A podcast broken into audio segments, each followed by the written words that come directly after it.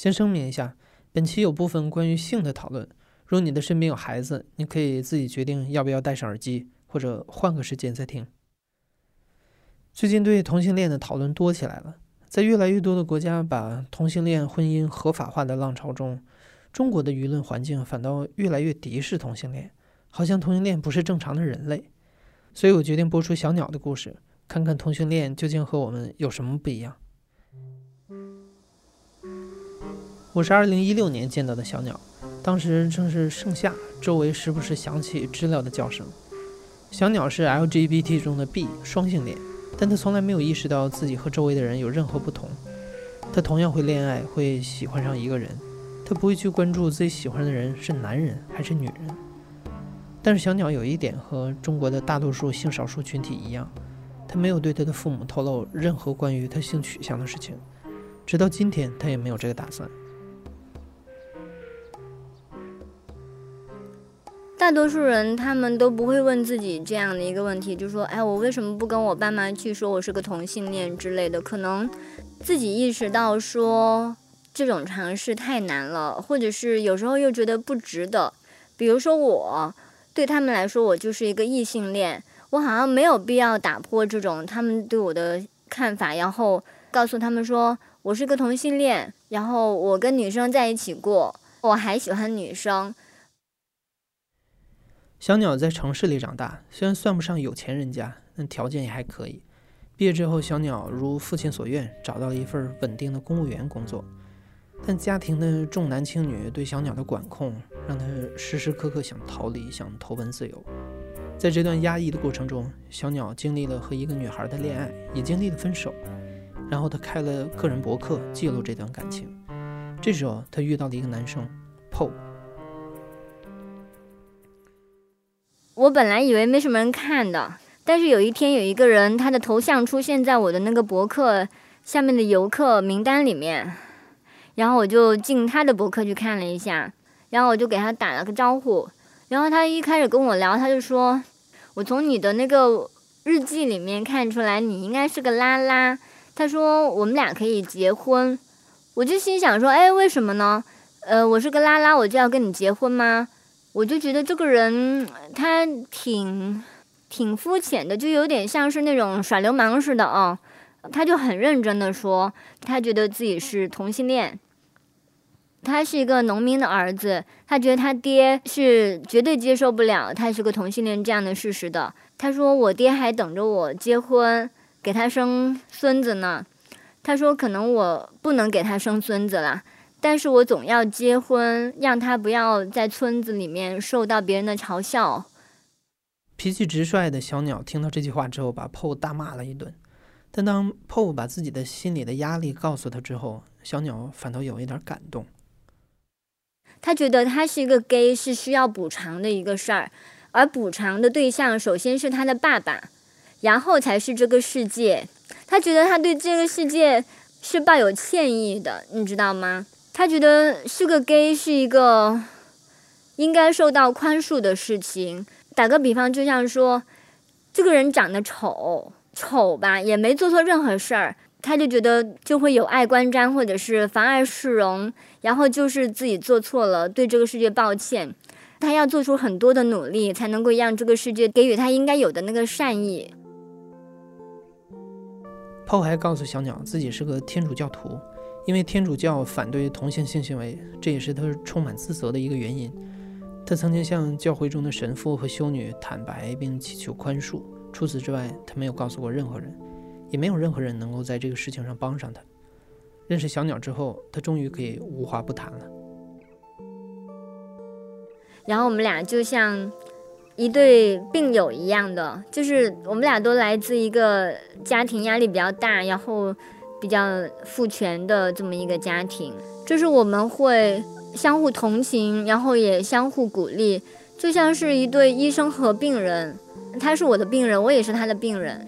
我觉得我对于他来说也是一个难得的一个倾诉的对象。嗯，除了他的姐姐以外，他从来没有告诉过别人他是同性恋这个事儿，因为这对他来说就像是。得了一种传染病一样的，不能告诉别人，不然别人都会远离我。即使到了今天，小鸟也说不清楚自己对 PO 的感受是爱情还是别的什么。可以确定的是，他被 PO 所吸引，他打算试一试，所以他找了一天来到 PO 所在的城市和他见面。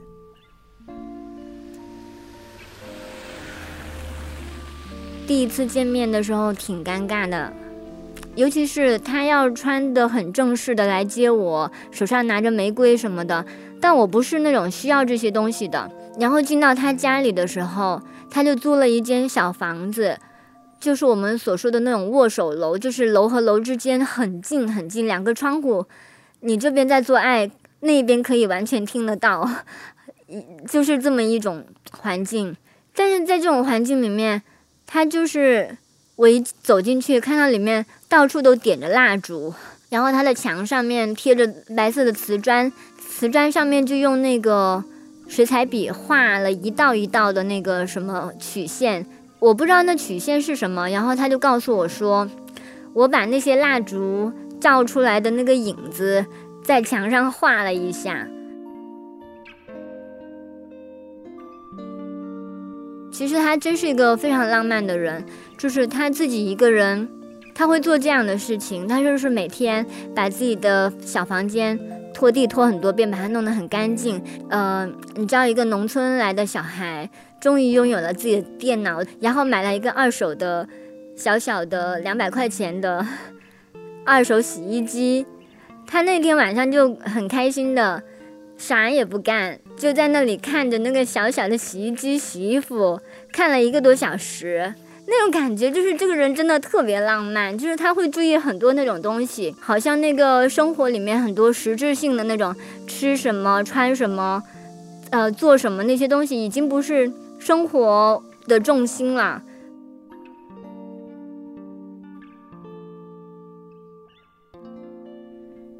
这次和 PO 见面回来不久，两个人就决定结婚。小鸟也希望借这个机会逃离家人的控制。尽管家人非常反对，但小鸟还是决然的辞了职，搬到了 PO 所在的城市，准备婚礼。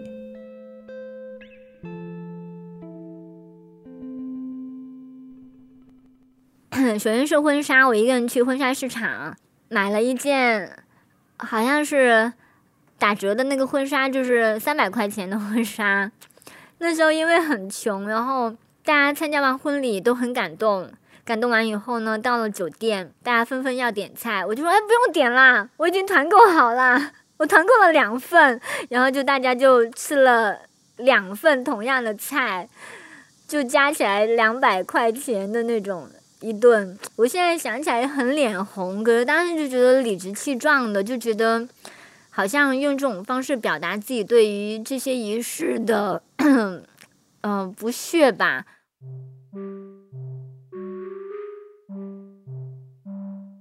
虽然当时的日子过得有点窘迫，但小鸟和 PO 总算要有自己的小日子了。两个人努力去经营，尤其是 PO，他想像一个异性恋的男人一样去满足自己的妻子，而他努力的方式有时候让小鸟很难接受。有一天，他突然告诉我说：“昨天晚上我跟我的同事，呃，去按摩还是洗脚，然后那个洗脚小妹帮我打飞机。”我就问他为什么要这样做，他就说：“呃，我就快要去看他了，他很怕跟我在性爱上面，他没有办法对我有那种勃起。他说他就想先试一下。我当时是一个比较容易情绪上比较激动，然后不太能够呃顾及到对方的人。后来我就勃然大怒，我就就说那我们就分手吧，我不能接受什么什么之类的。”我跟他说，呃，我可以理解你对于你自己的性向可能还有一些那种疑虑啊，或者是焦虑。可是我们之前沟通的这么好，你居然完全不信任我在性这件事情上也是可以跟你沟通的。经过一番心理斗争之后，小鸟还是原谅了 PO。他知道 PO 这样做，即使是有点用力过猛，到底还是为了取悦自己。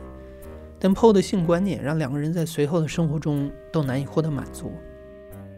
我和他在一起的时候吧，对于性其实认识的很少，然后他呢又是一个在两性关系上他还是一个很像直男癌的那么一种看法。什么看法？就是觉得男性应该指导女性，以及男性只要看了黄片看得多就是性爱博士。他说他在性爱的了解上是一个博士。我说为什么呢？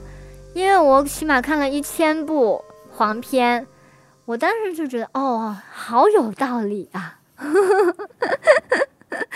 但是其实呢，他还是我我发现做爱的时候，他还是有一种很多的误解。就比如说，嗯，他觉得女人要怎么样才是爽的，男人一定要出长久才是好的，男人就是要主动的，而且男人一定要让女人满意，就是要让女人高潮，让女人满意。其实这些东西他都没有说出来，但是我能感觉得到。就比如说，他会希望达到一个什么效果？其实那个效果呢，未必是他自己满意的。一直强调他是个 gay，然后一直强调我是什么拉拉或者是双之类的，对于很多具体的情境根本就起不了作用。就是说，在那种情境下呢，很多东西会发生作用，然后让你的那个性向也不太重要。就比如说，他在征服女性。呃，要让女性爽的这么一个性的那种误解上，他其实更多的就是一个受呃男权文化影响的这么一个男人，而跟他是个 gay 已经没什么关系了。在和小鸟的交谈中，我第一次意识到性向在一个人的生活中占有的比例可以小到什么程度。比如 Paul，男权的社会文化对他影响，甚至让他忽略了自己的性向，自己喜欢男性的事实。他甚至希望在性上面去征服女人。他的性观念和异性恋的男人是一样的，连误解也一样。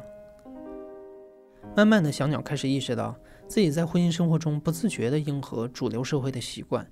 每一次面对保持自我还是跟随主流社会的选择的时候，他发现自己往往选择跟随主流社会。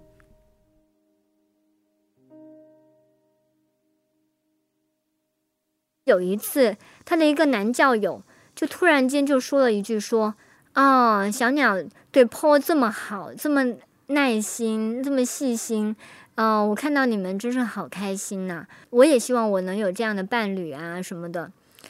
然后我才意识到，说其他人都在观察我们俩。我从那时候我才开始，就是好像故意要多给他夹菜，故意要多给他怎么样，多显得亲密一点。有时候连我都觉得自己简直是在做戏，但是我们明明不用做戏，可是你已经进入那种情境，就好像只要在他们面前就被喊了 action，然后你就开始演戏一样的。我们俩一直在试图。让我们的生活变得正常。什么是变得正常呢？就是我们都认为，呃，结婚，然后相爱，然后在一起，然后用很多那种常规的方式去解决问题，变得越来越成功，或者是努力，或者是越来越被我们的家庭接受和祝福。这种就是我们想要的生活。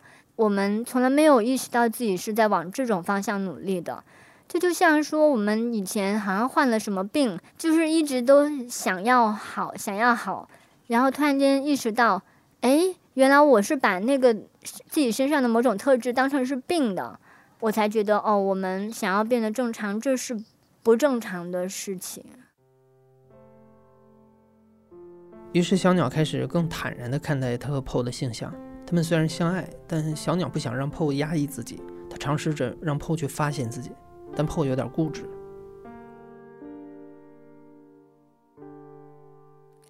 在处理他的性向的问题上，我们没有很多的讨论，因为一开始他也是拒绝讨论的，也不是拒绝，而是他用一种看似讨论的方式在拒绝。就比如说，我说，嗯，你没有跟男的做过，或者是你没有跟男的谈过恋爱，你不觉得遗憾吗？他会说。爱是一种选择，上帝让我成为一个同性恋，但并没有让我像同性恋那样生活。这样的状态持续了一段时间之后，小鸟遇到了一个关注女性权益的机构，和他们的交流彻底的改变了他的生活。就是我在微博上，呃，看到有一个叫做“女生报”的这么一个微博，那时候叫“女生报”，它上面发了一条微信。呃，微博说，如果你给我们留下你的手机号码，我就可以每周给你发一条那个跟呃性别平等相关的那个资讯啊，女权相关的资讯。然后我就给他留了，留了以后，我真的收到了那样的短信，我就觉得很开心，因为那时候这种信息实在是太缺乏了。然后后来我就又有机会，然后就加入了他们的 QQ 群，加入 QQ 群以后就一发不可收拾，在里面跟很多的人去聊很多的东西。又一次偶然的机会，小鸟去大学里蹭一门跟性少数相关的公开课，开始见到各种各样的人：同志导演、性工作者、权益机构、变性者、跨性别。他第一次看到这么多人公开的讨论同性恋，于是他拉着 PO 一起每周参加这个课程，每天讨论这些话题。他们周围的 LGBT 朋友也越来越多。受到启发之后，PO 还加入了一个同志基督徒的团契。就是一种基督徒的小规模聚会，那是他第一次以同志身份拥有了那么多的朋友。慢慢的，他开始固定的去同志团契，并且成为团契里各种活动的策划人和组织者。这个团契让他找到了归属，并最终给了他勇气，向周围的家人、朋友和同事出柜了。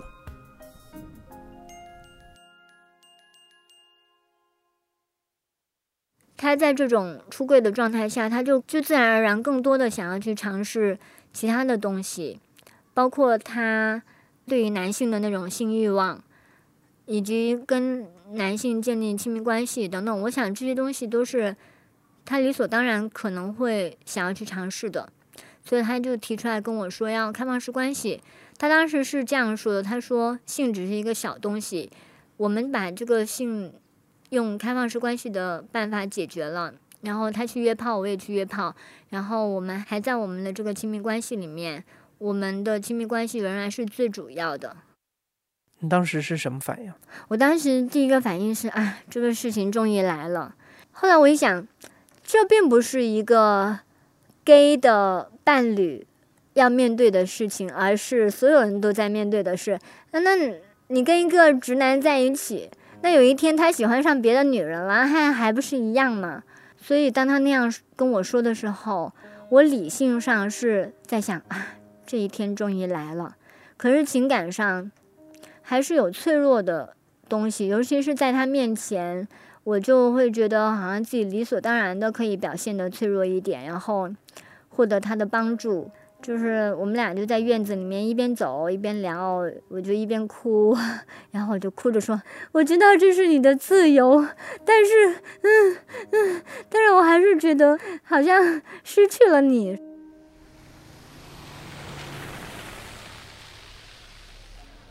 尝试开放关系之后，两个人开始分别追逐自己想要的生活和伴侣。不久，小鸟离开了 PO 所在的城市，来到了北京。做他喜欢的女性权益相关的工作。现在小鸟和 PO 的关系有点像同性恋和同性恋之间的形式婚姻。虽然在一开始尝试开放式关系的时候，两人想继续保持以往的亲密关系，但如今看起来这种亲密已经不可能再回来了。他们还维系的这个婚姻，更多的是在形式上给他们提供便利，以及为他们的将来提供一个开放式的结局。嗯，我从来都没有想过要行婚呢。你说他是个 gay，我是个 bi，但是这个我是个 bi 的这个东西对我来说，从来都不存在，你知道吗？我从来都没有给自己加这么一个标签。对于我来说，我之前的那个女朋友和 Paul 就只是两个人而已，我没有觉得哦，他们有这么大的不同。对于我来说，他们身上的共同点更多。比如他们都很聪明，在某种程度上，然后他们都让我觉得人类上身上有这么很丰富的东西，然后有让我很尊重、让我很惊喜的东西。我觉得这些东西对我来说是他们的共同点，比他们一个是男、一个是女、一个是 gay、一个是直女要重要的多。哎，我真的没有把自己看成一个 LGBT 或者是什么的。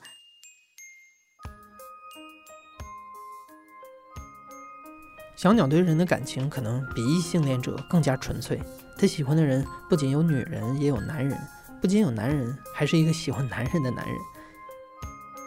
由异性恋组成的主流社会有太多基于性别的偏见，在小鸟这里，这些通通不是问题，在他眼里，他们都是人。